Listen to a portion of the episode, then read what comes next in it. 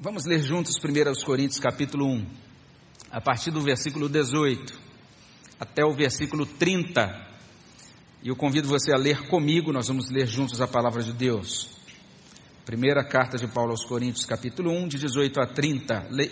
Ah, perdão, meus irmãos, até 31, de 18 a 31, melhor. Vamos ler juntos a palavra de Deus. Certamente, a palavra da cruz é loucura para os que se perdem, mas para nós que somos salvos, poder de Deus. Pois está escrito: Destruirei a sabedoria dos sábios, aniquilarei a inteligência dos instruídos. Onde está o sábio? Onde o escriba? Onde o inquiridor deste século? Porventura, não tornou Deus louca a sabedoria do mundo? Visto como, na sabedoria de Deus, o mundo não o conheceu por sua própria sabedoria, aprove a Deus salvar os que creem pela loucura da pregação. Porque tanto os judeus pedem sinais, como os gregos buscam sabedoria.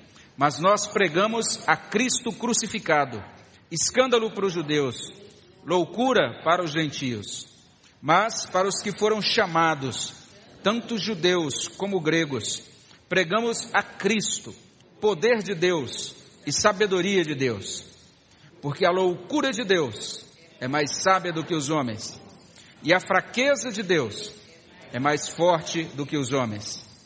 Irmãos, reparai, pois, na vossa vocação, visto que não foram chamados muitos sábios segundo a carne, nem muitos poderosos, nem muitos de nobre nascimento.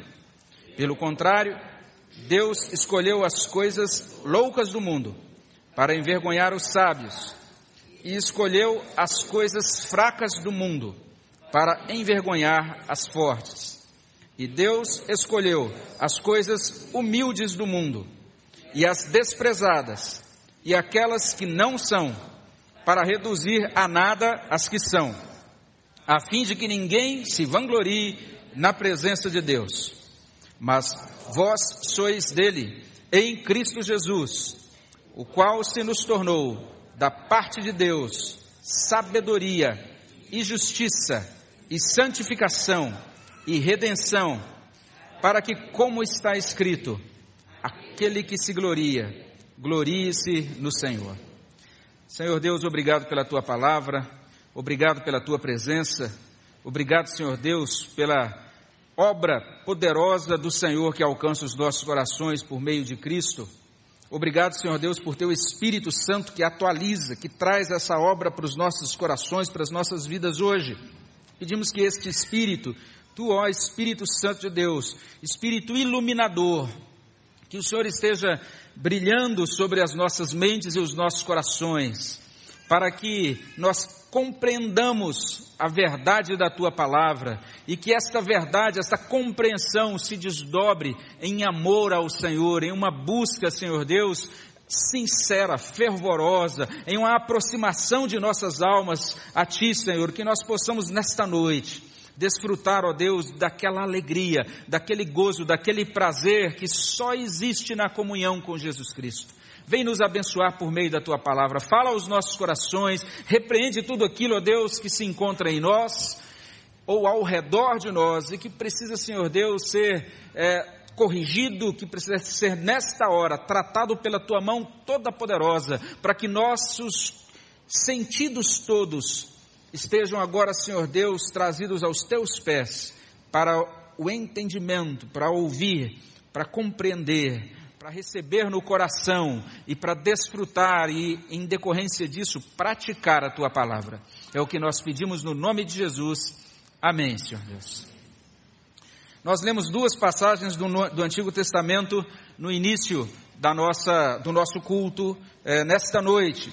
Primeiro a gente leu Miqueias capítulo 6, verso 8, esse texto que nos revela o que Deus requer de todo ser humano. Ele te declarou ao homem o que é bom, o que é que o Senhor pede de ti, que pratiques a justiça e ames a misericórdia, ou como diz a revista e corrigida, que ames a beneficência e andes humildemente com o teu Deus. Depois a gente olhou para Salmo de número 15, E nesse salmo, a gente encontra uma pergunta solene, uma pergunta gravíssima, e ao mesmo tempo a gente encontra uma resposta a esta pergunta, nesse salmo de número 15. A pergunta é gravíssima. A resposta, você vai analisar essa resposta dependendo do modo como você entende a sua vida com Deus. Por exemplo, se você é um religioso, um legalista da religião, você vai ver a resposta do Salmo 15 e dizer: Isso é moleza, isso aqui é tranquilo, é só fazer isso, está tudo beleza. A, res, a pergunta solene é a seguinte: Quem, Senhor, habitará no teu tabernáculo? Quem há de morar no teu santo monte? Essa é a pergunta. E a resposta é essa: o que vive com integridade, o que pratica justiça e de coração fala a verdade, o que não difama com a sua língua, não faz mal ao próximo nem lança injúria contra o seu vizinho, o que a seus olhos tem por desprezível ao réprobo, ou seja, tudo aquilo que é reprovável a Deus, aqueles que andam diante de Deus desagradando, e então essa pessoa diz: Eu também não me agrado destes que desagradam a Deus, mas ele honra os que temem ao Senhor, o que jura com dano próprio, ou seja, ele faz uma promessa, e mesmo quando ele nota que agora ele vai se dar mal ao cumpri-la, ele não se retrata. Ele diz: Eu assumo um prejuízo pessoal, mas não quebro a minha palavra, o meu compromisso assumido. O que não empresta o seu dinheiro com usura, ou seja, ele não empresta dinheiro com juros. Ele não aceita suborno contra o inocente. E aí diz assim: quem deste modo procede não será jamais abalado. Então o religiosão, o legalista lê Salmo, o Salmo 15 diz: Ah, então eu só preciso cumprir isso. Mas o ser humano honesto, ele lê o Salmo 115 e diz: Meu Deus, eu estou em maus lençóis. Quem, como é que eu vou habitar no tabernáculo de Deus? Como é que eu vou morar no santo monte de Deus? Não sei se você prestou atenção nessas passagens da Bíblia, Miqueias 6, 8 e Salmo 15, de 1 a 5. Será que essas passagens fazem você pensar no seu estado espiritual? Olha só a profundidade desses dois textos. Esses dois textos, Miqueias 6:8 e Salmo 15, eles provocam em nós algumas perguntas fundamentais. Por exemplo, considerando Miqueias 6:8, eu pratico a justiça? Eu amo a misericórdia? Eu ando humildemente com Deus? De acordo com Salmo 15, eu sou 100% íntegro? Eu falo somente a verdade e isso de coração. Eu não difamo, nem faço mal, nem lanço injúria ao meu próximo. Eu me afasto de toda fonte de pecado, aquilo que produz reprovação. Eu assumo o prejuízo a fim de manter a minha palavra. Eu sou generoso eu sou 100% honesto? Essas são as perguntas que se levantam quando a gente olha com honestidade para Miqueias 6 e para Salmo 15. Então, de modo geral, a grande questão é: a minha vida é agradável a Deus? A grande questão é: eu posso ter comunhão com esse Deus? Não é só isso. Será que à luz desses textos eu viverei eternamente com Deus? Eu vou habitar no santo monte de Deus? Tudo isso pode ser resumido em uma só questão. É como se nestas passagens a gente tivesse diante desta pergunta: Eu estou certo de que serei salvo? Eu tenho certeza da minha salvação? Essa é a questão. Essa, esse é o ponto.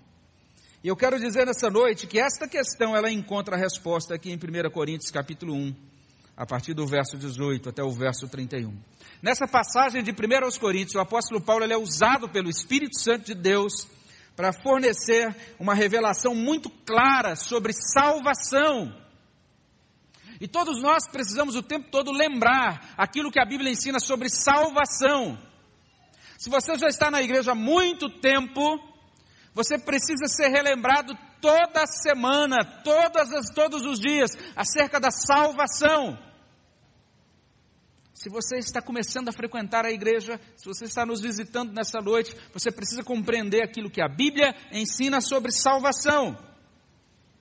Aqui nós somos ensinados sobre o instrumento, sobre o método, sobre a fonte da salvação. E esse é o título correto dessa mensagem, então você tem que corrigir aquilo que foi impresso no boletim: o instrumento, o método e a fonte da salvação. E quando a gente olha para 1 Coríntios, a gente vai entender algumas coisas.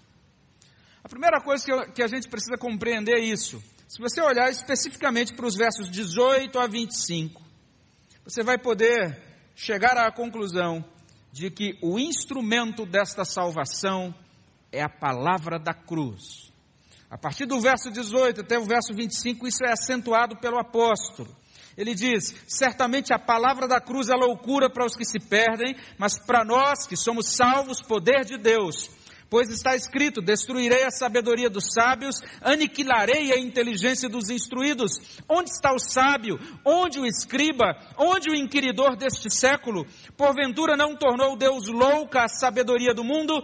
Visto como na sabedoria de Deus o mundo não o conheceu por sua própria sabedoria, aprove a Deus salvar os que creem pela loucura da pregação, porque tanto os judeus pedem sinais, como os gregos buscam sabedoria, mas nós pregamos a Cristo crucificado, escândalo para os judeus, loucura para os gentios, mas para os que foram chamados, tanto judeus como gregos, pregamos a Cristo, poder de Deus e sabedoria de Deus, porque a loucura de Deus é mais sábia do que os homens e a fraqueza de Deus é mais forte do que os homens. Qual é o instrumento da salvação?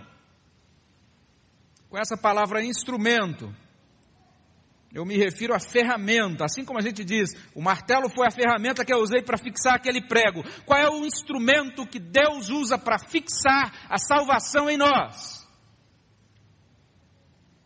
O instrumento que Deus estabeleceu para nos salvar é a pregação da palavra da cruz. Olha para tudo isso que Paulo diz então nesta passagem.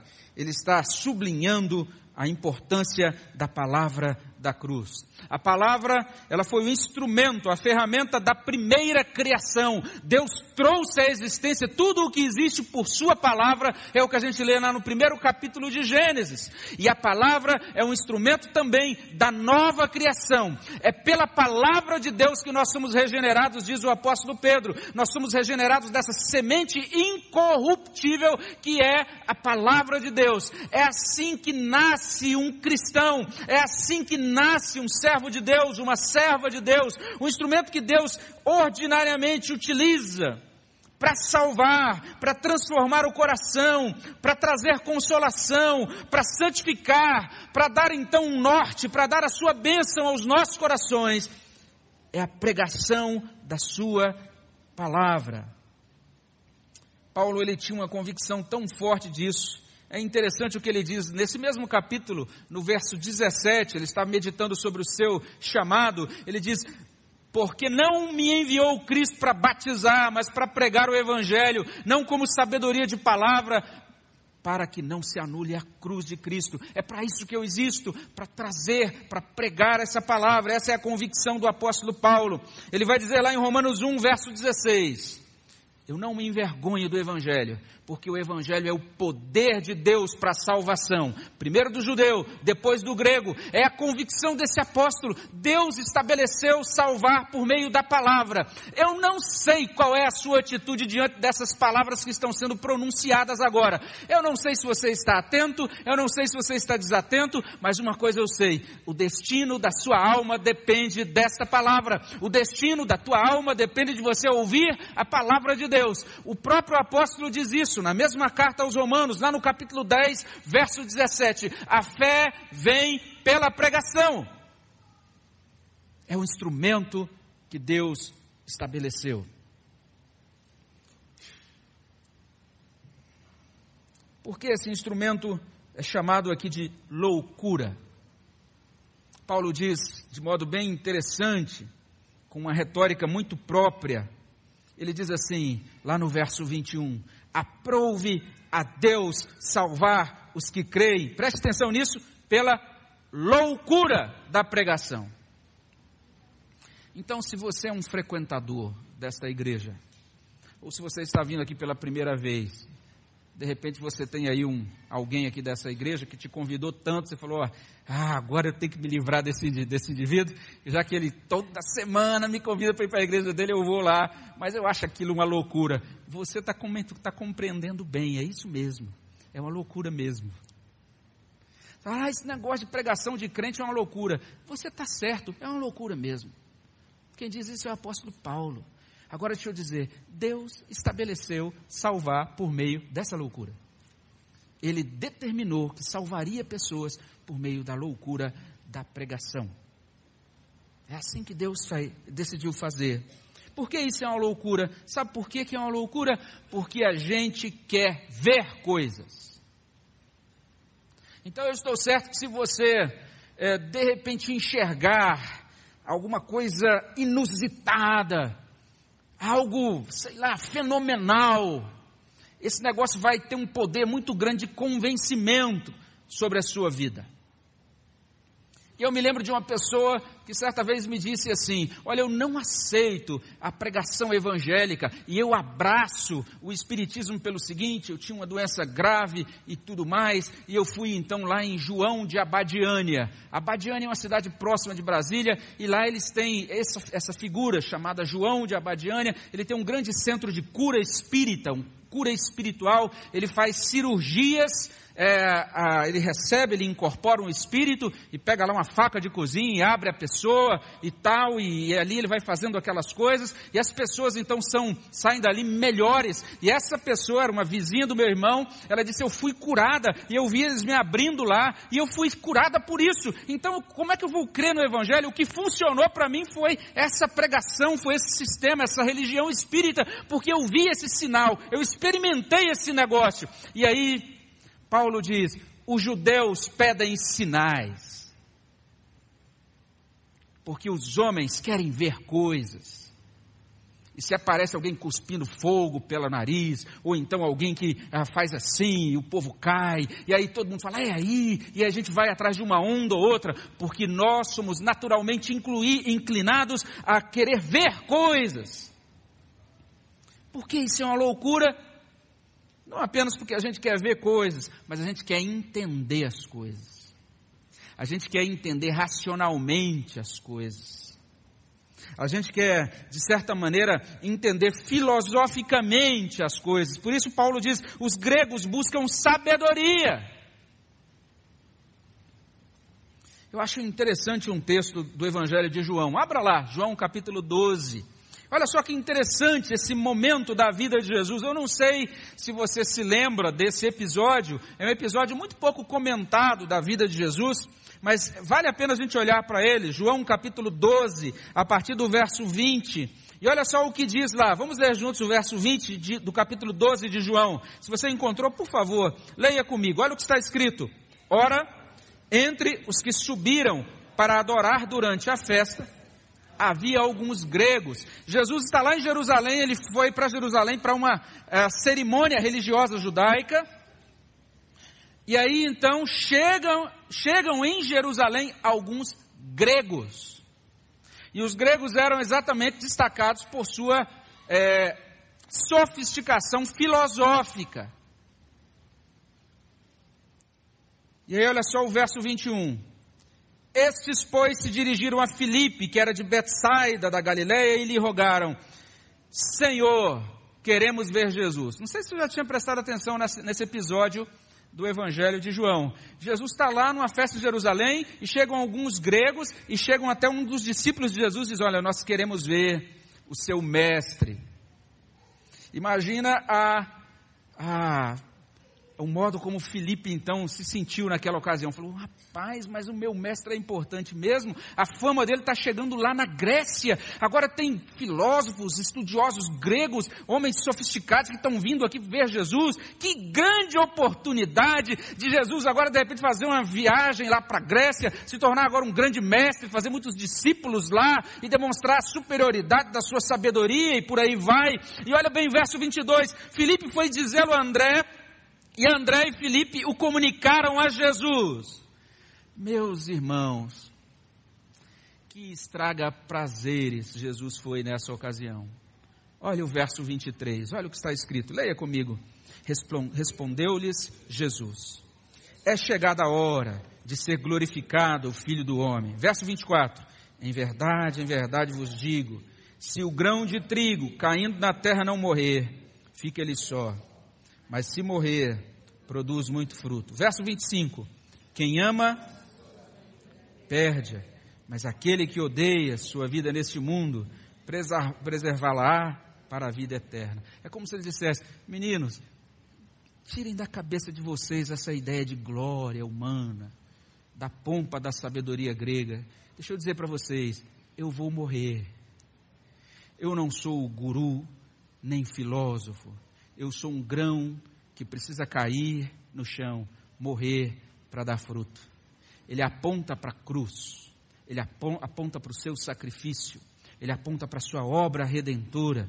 É isso que o apóstolo Paulo está colocando diante de nós. Ele está dizendo que Deus, ele propôs salvar o mundo por meio dessa loucura chamada palavra da cruz. Essa palavra, ela é um escândalo para os judeus, porque você chega para um judeu, você chega para um religioso e diz assim: Cristo, ele sofreu sobre si, ele foi é, ele carregou sobre si os nossos pecados, ele morreu como um transgressor.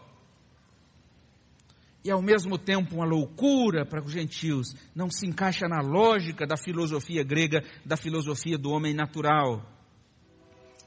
Essa palavra é o instrumento para a salvação. E esse Senhor Jesus Cristo, esse que é esse grão de trigo que cai a fim de morrendo produzir muito fruto, ele é o redentor. A gente vai falar um pouco mais sobre isso no terceiro ponto dessa mensagem. E esse Senhor Jesus, esse redentor, ele nos alcança por sua palavra. Lá em João 6:63 nós lemos assim: As palavras que vos tenho dito são espírito e são vida. E o apóstolo Pedro, quando ele compreendeu, quando ele reconheceu essas coisas, Ainda em João 6, versos 68 e 69, ele diz: Senhor, para quem iremos? Tu tens as palavras de vida eterna, e nós temos crido e conhecido que tu és o Santo de Deus. Então, esta é a primeira verdade que chega até nós acerca da salvação. O instrumento da salvação é a palavra. Você quer ser salvo? Ouça a palavra. Obedeça à pregação da palavra. Você quer ser consolado, santificado? Ouça a palavra. Ouça o que Deus tem para a sua vida e que Ele traz por sua vida. E entenda que todas as bênçãos que Ele decidiu conceder a você, Ele decidiu comunicar por meio desse meio de graça que é a Sua palavra. Então, essa é a primeira verdade que chega até nós acerca da salvação. Esse é o instrumento estabelecido por Deus para a salvação, a palavra da cruz. Mas uma vez entendido isso, a gente pode prosseguir afirmando em segundo lugar que, quanto ao método, o método da salvação é o chamado livre e esse chamado ao mesmo tempo misterioso de Deus. Está aí a partir do verso 26. Irmãos, reparai, pois, na vossa vocação, visto que não foram chamados muitos sábios segundo a carne, nem muitos poderosos, nem muitos de nobre nascimento. Pelo contrário, Deus escolheu as coisas loucas do mundo para envergonhar os sábios, e escolheu as coisas fracas do mundo para envergonhar as fortes, e Deus escolheu as coisas humildes do mundo e as desprezadas, e aquelas que não são, para reduzir a nada as que são, a fim de que ninguém ninguém se vanglorie na presença de Deus. O que Deus requer de ti, ó homem, que você ande humildemente com Deus. Para que a gente ande humildemente, para que a gente não se vanglorie na presença dEle, a gente precisa compreender o método que Ele usa para nos salvar, o método de Deus para a salvação, o modo de operação estabelecido por Deus. É simplesmente esse é o seu chamado livre, é o seu chamado que é misterioso. Por que é livre? Observe as palavras do texto. Você vai encontrar aí chamados, mas você vai encontrar três vezes no verso 23 que esses que são chamados são os que ele escolheu. Ele escolheu. Ele é o Deus soberano que comunica a sua salvação aos corações daquele que aqui são chamados de os escolhidos por Ele. Esse é o método. Um chamado livre, uma vontade livre de Deus, uma iniciativa divina, uma escolha de Deus. Perceba, é um chamado eficaz.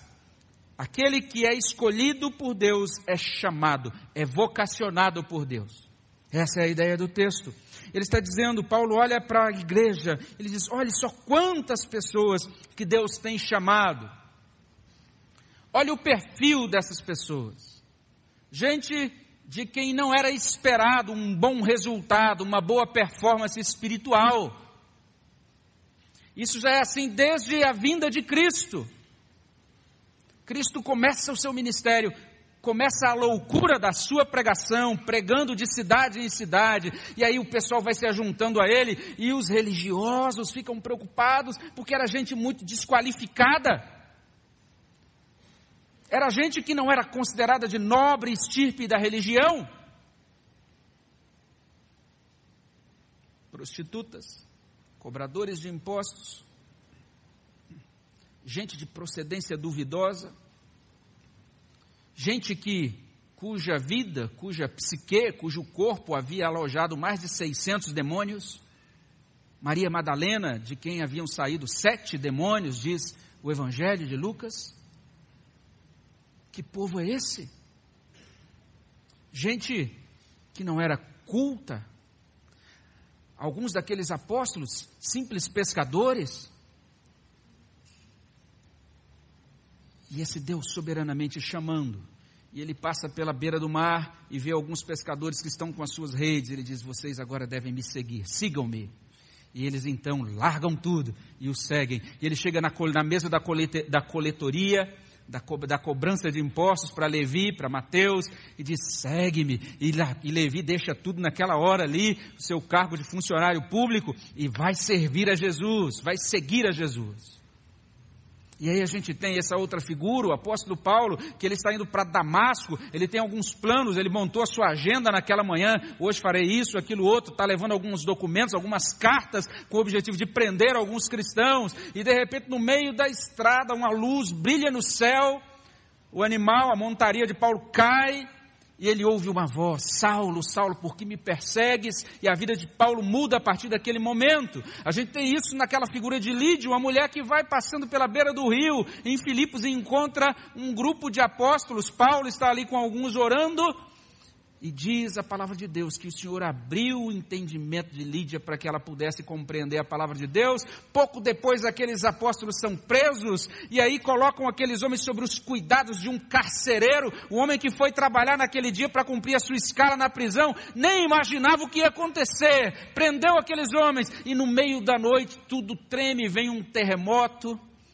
e as cadeias são quebradas, as portas da prisão são abertas e aquele homem fala: Meu Deus, agora eu me perdi, agora eu vou ser considerado incompetente. Todo mundo foi embora, os presos que estavam sob os cuidados fugiram, mas quando ele percebe, Paulo, Silas estão ali.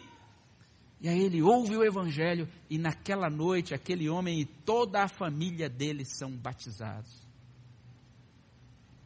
Chamado aquela intervenção de Deus que muda a nossa vida de uma hora para outra. Essa é a experiência mais importante das nossas vidas. O Senhor Jesus diz assim: As minhas ovelhas ouvem a minha voz, eu as conheço, elas me seguem, lá em João 10, 27.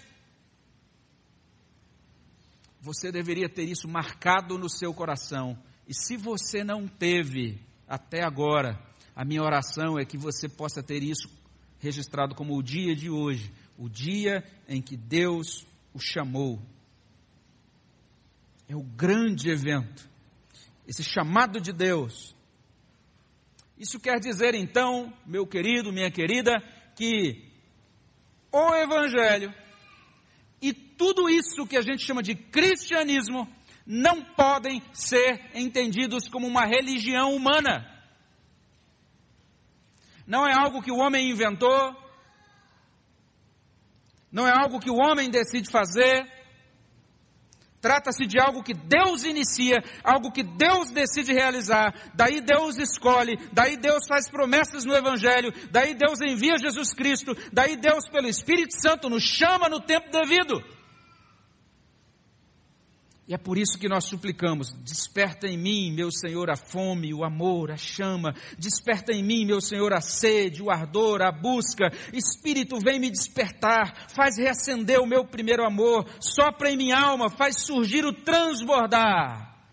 Porque a gente sabe que depende dele, depende da graça dele, depende do querer dele, depende da operação dele, depende da intervenção poderosa dele. Você captou esse segundo ensino sobre a salvação?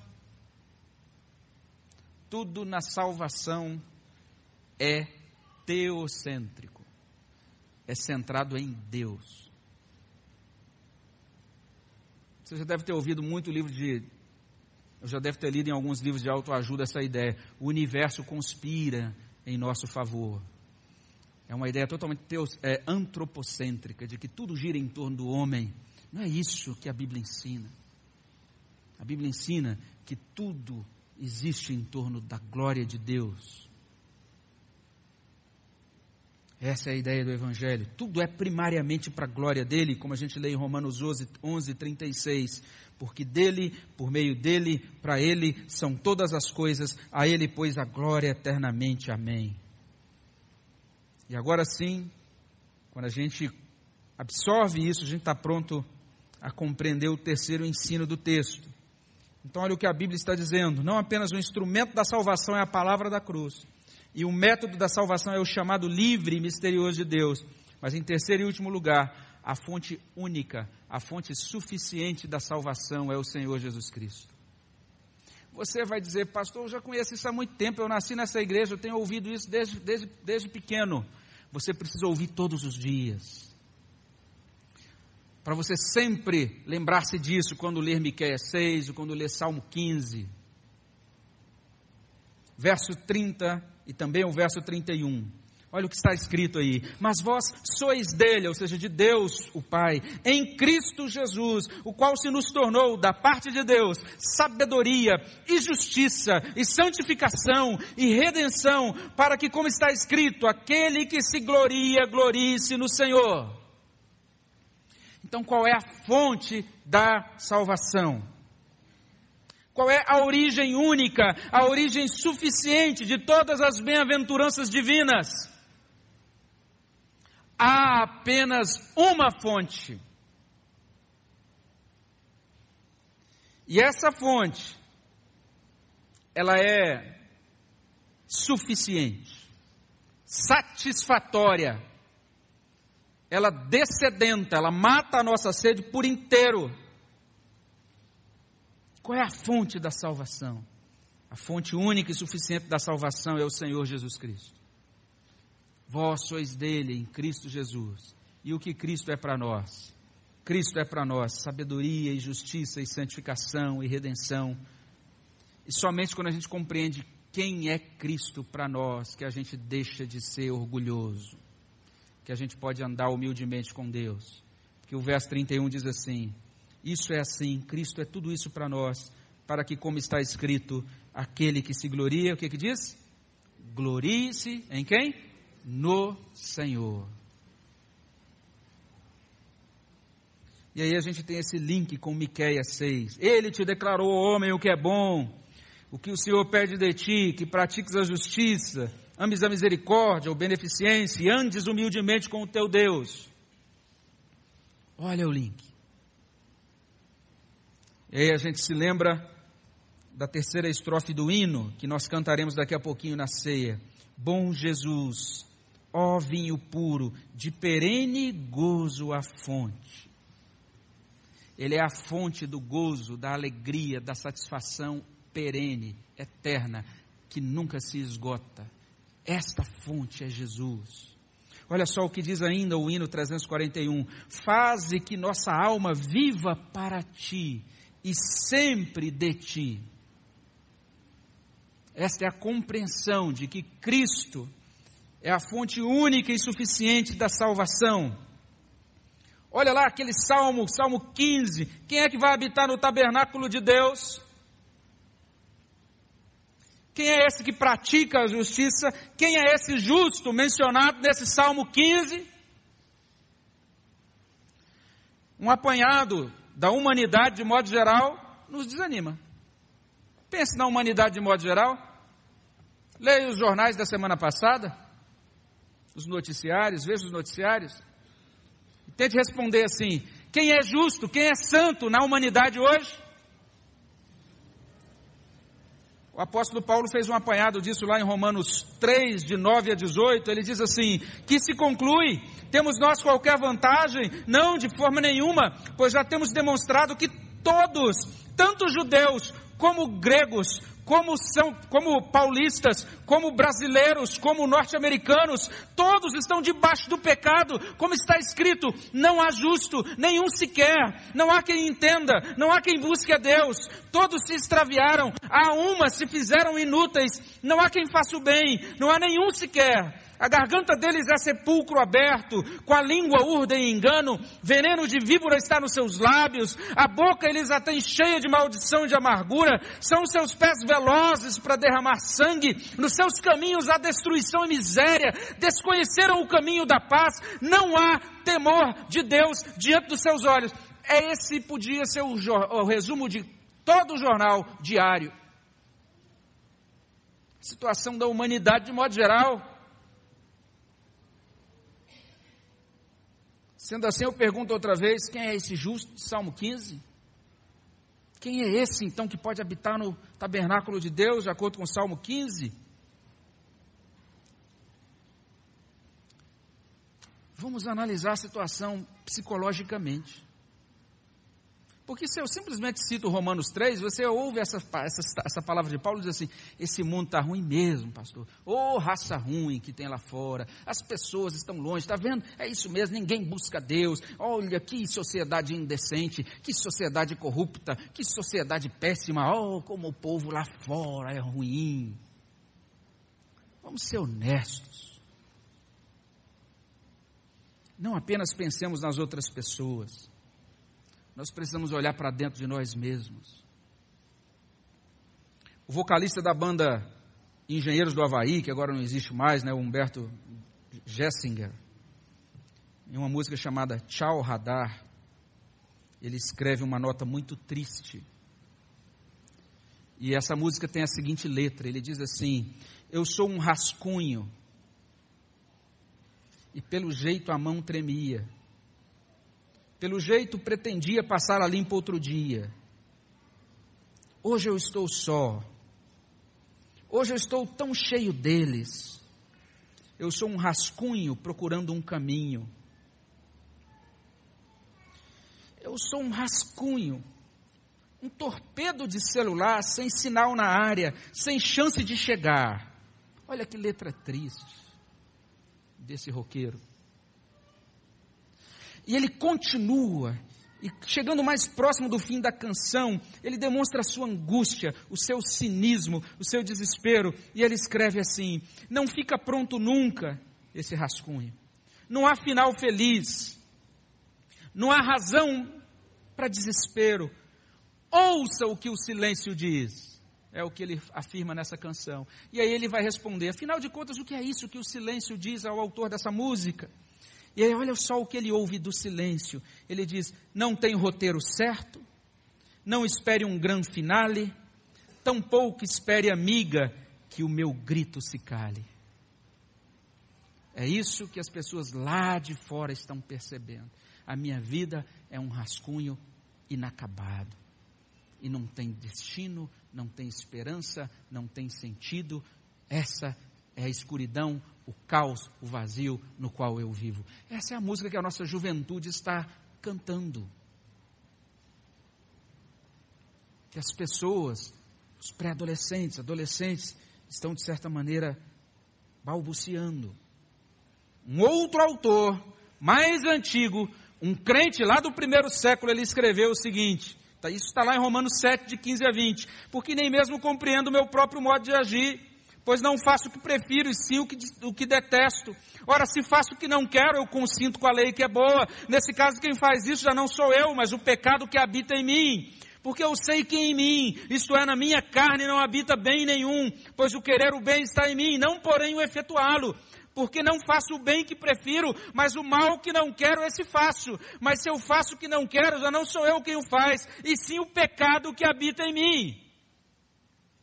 E esse cristão, o apóstolo Paulo, lá em Romanos 7, ele também compreende que a situação do homem em pecado é desesperadora. Lá no verso 24 ele diz: Desventurado homem que sou, quem me livrará do corpo dessa morte?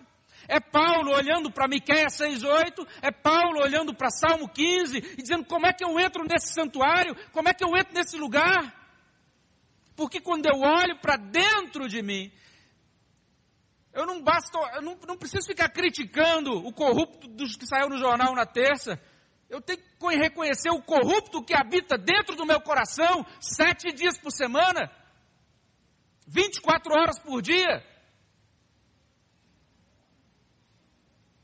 Mas olha a diferença que o cristianismo faz, meus irmãos.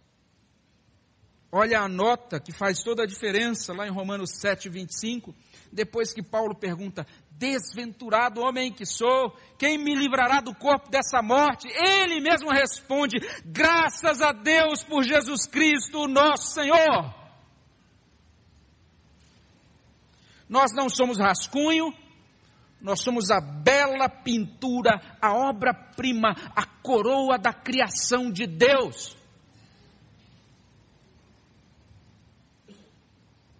O pecado mancha, o pecado distorce, o pecado em alguns momentos até apaga, ele até destrói, mas a graça limpa, a graça realinha, a graça traz de volta a imagem de Deus em nós, a graça edifica vida nova.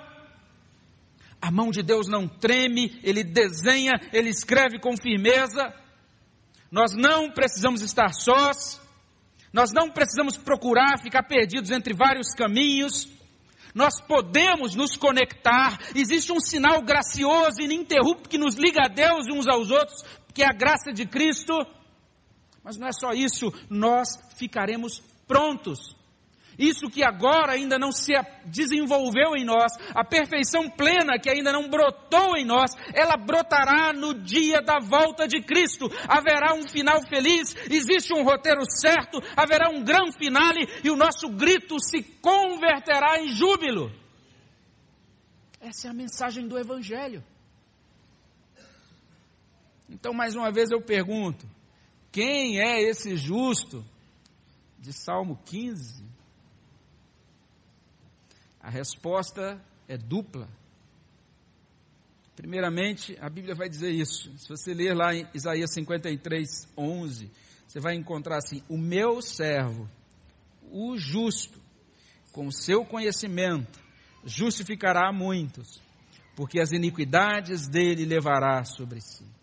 Então, esse justo do Salmo 15, de Miqueias 6, de todos os textos do Antigo Testamento que demonstram perfeição de caráter, de procedimento, de coração, todos esses textos estão apontando para Cristo, o justo, o Messias, o redentor dos filhos de Deus.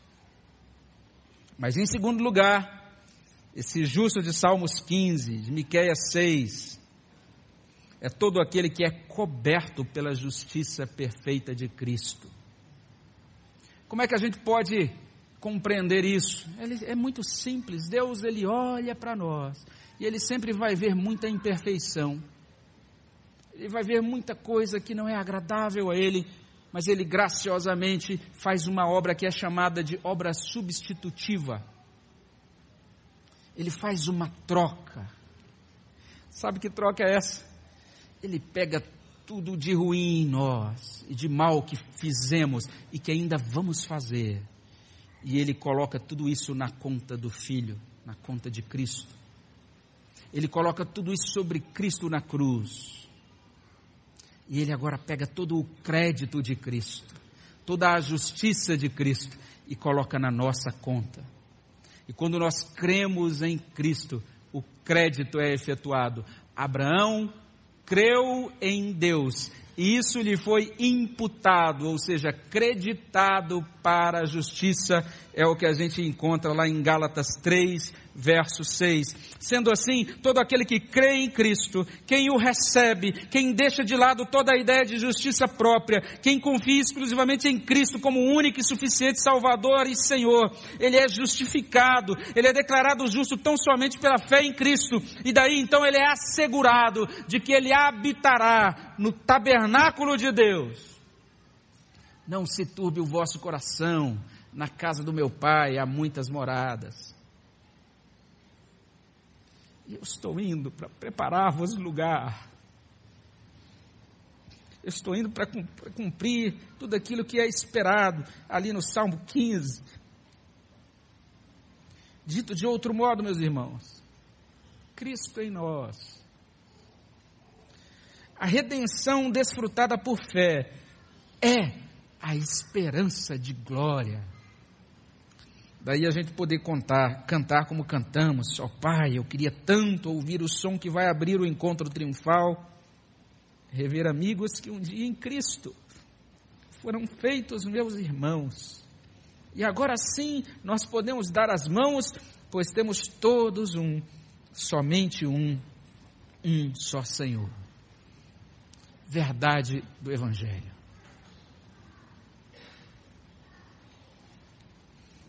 E aí a gente pode concluir. E a conclusão é muito simples. Se o instrumento da salvação é a palavra de Deus, por que, que você não dá atenção a ela? Se o instrumento da salvação é essa palavra, eu preciso amar mais e mais essa, essa escritura. Eu não sei se você prestou atenção na passagem que lemos em Miqueias, mas em determinado momento naquela passagem Deus diz assim: "Lembre-se daquilo que eu falei por meio de Balaão a Balaque". E talvez você tenha lido isso e fala: "Eu nem sei o que Deus falou a Balaque", porque você não conhece a história. Você precisa ler o livro onde consta essa história. Você precisa conhecer essa palavra, porque é o meio que Deus estabeleceu para a sua salvação e santificação. Não seja como aqueles crentes norte-americanos que foram para ah, uma rua e estavam ali com cartazes e eles estavam dizendo: Nós defendemos o ensino da palavra de Deus, o ensino dos dez mandamentos na escola. E um repórter chegou para um daqueles cristãos e falou: Vocês então estão defendendo o ensino dos dez mandamentos na escola? Sim, nós queremos que seja incluído no currículo o ensino dos dez mandamentos, porque é fundamental, é uma vergonha uma sociedade como nossa, está se tornando secular, não estamos mais pensando em Deus, está tudo uma imoralidade só, está tudo uma coisa terrível e a gente precisa resgatar então padrão de vida mais centrado na palavra, nos valores do cristianismo, e a gente precisa trazer de volta para as salas de aula o ensino dos dez mandamentos. E aí o repórter perguntou: quais são então os dez mandamentos?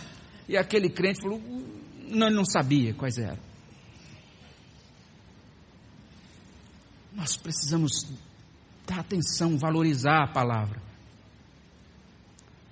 É, reconheça cada oportunidade, meu irmão, para ler, para estudar, para ouvir a palavra como uma riqueza.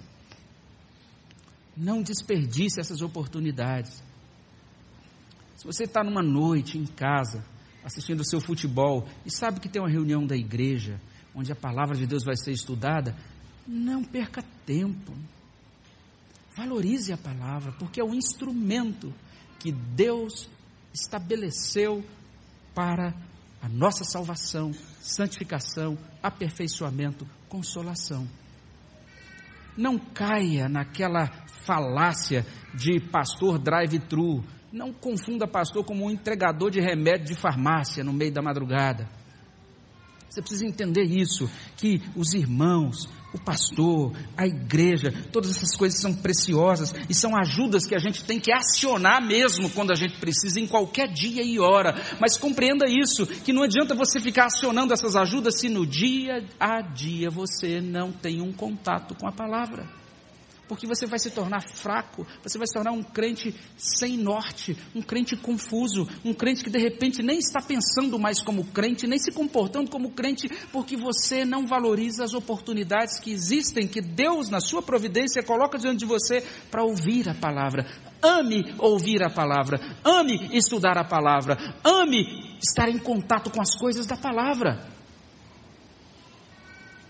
Mas preste atenção nisso. Se o método que Deus usa é o chamado dele. Então isso tem uma, um reflexo sobre a nossa postura diante de Deus e inclusive sobre o nosso serviço a Deus. Isso nos torna humildes.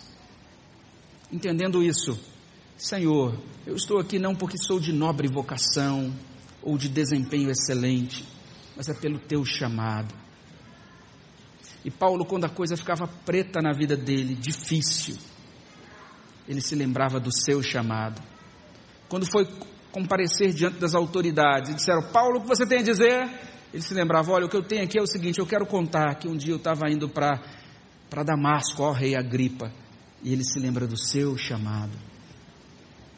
E quando ele vai escrever a Timóteo na sua primeira carta, ele fala: Timóteo, olha rapaz, você precisa se firmar no Evangelho. Deixa eu dizer a base para isso, rapaz. O que nos mantém firmes. Ele fala: Eu outrora era um insolente, um perseguidor, era um blasfemo. Mas Deus teve misericórdia. E ele fala de tudo que Deus fez para ele. Ele se lembrou do chamado.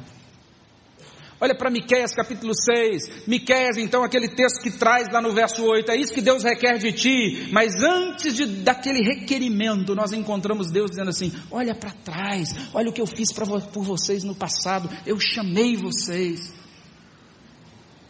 Antes de dar um passo sequer, lembre-se de que você é chamado por Deus. Você não é qualquer um. Deus investiu coisa mais preciosa, o que ele tem de mais precioso para você ser resgatado. Você foi comprado por preço. A sua vida tem significado porque você é chamado por Deus. Isso vai ter um desdobramento muito grande para o seu serviço, para a sua dependência de Deus. Você vai se tornar mais humilde. Quando você evangelizar, quando você levar a palavra de Deus aos outros, você vai entender isso. Eu preciso orar para que não seja só o meu argumento humano, a minha sabedoria humana, a minha articulação das doutrinas. É necessário que o Espírito Santo, é isso que Paulo está dizendo nesse primeiro capítulo de, da carta aos Coríntios. Meus irmãos, não foi baseado em sabedoria humana, porque é o Espírito Santo quem confirma o chamado celestial. Então você precisa estar cheia ou cheio do Espírito Santo para você testemunhar. E você precisa orar por as, pelas pessoas pelas quais você testemunha, entendendo que elas precisam receber um chamado não teu, não é um chamado da igreja presbiteriana, é um chamado de Deus no Evangelho, falando ao coração. Se Cristo é a única fonte da salvação, por que a gente insiste em confiar em nós mesmos? Eu não estou dizendo a você que você não afirma que Cristo é o seu Senhor, seu Salvador, você certamente diz isso. Eu sou crente, eu sou dessa igreja há 30 anos, então se alguém pergunta, você confia em quem? Eu, confio em Cristo como Senhor e Salvador, mas olha na prática, o como nós à medida em que o tempo passa, como Paulo escreveu aos Gálatas, nós começamos na fé, mas a gente quer prosseguir no poder da nossa carne. A gente quer prosseguir a partir das nossas próprias deliberações e decisões particulares. A gente quer caminhar esquecendo-se de depender de Cristo como nossa única fonte, como aquele que tem palavra de vida eterna, palavra de vida.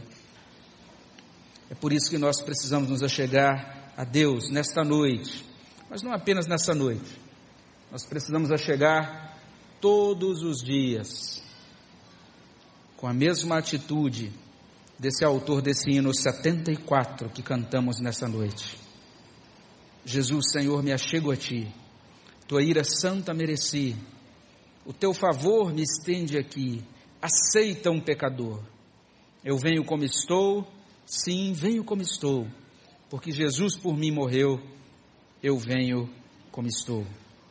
E ele prossegue dizendo: As minhas culpas grandes são, mas tu que não morreste em vão, me podes conceder perdão. Aceita um pecador. Ó, vem agora, Salvador, livrar-me por teu grande amor, pois tu, Jesus, és meu Senhor. Aceita um pecador. Eu conheço alguns crentes que pensam que este é um hino para ser cantado apenas em culto evangelístico. E quando a gente olha para os textos de Salmo 15, Miqueias 6, a gente percebe que esse é um hino para cantar todos os dias. Porque esse hino nos remete àquela experiência daquele homem no Evangelho de Lucas. Senhor, tem compaixão de mim, pecador. Vamos orar ao nosso Deus. Senhor, no nome de Jesus, te damos graças por essa tão copiosa redenção. Agradecemos, ó Deus, por tudo o que o Senhor revela na tua palavra sobre a salvação. Agradecemos, ó Deus, pelo método que o Senhor utiliza para nos alcançar, a simplicidade e o poder da tua palavra. Nós agradecemos, Senhor Deus, porque nesta palavra nós e por meio desta palavra nós recebemos o teu chamado. Nós agradecemos porque tudo isso nos conduz a Cristo. Cristo que agora se torna esta fonte de preciosidades para nós. Ele é a nossa sabedoria, Ele é a nossa justiça, Ele é o nosso redentor, a nossa redenção. Nós te louvamos por isso e pedimos que Teu Espírito nos ajude a participar dessa mesa, orientados por esta convicção no Teu Evangelho, a caminharmos essa semana sustentados por esse chamado do Evangelho e para, ó Deus, em todas as nossas interações com outras pessoas e com as diversas circunstâncias dessa semana que se abrem, que nós possamos, ó Deus, responder, agir como aqueles que foram chamados poderosamente pelo Teu Evangelho. É o que nós pedimos no nome de Jesus. Amém, Senhor Deus.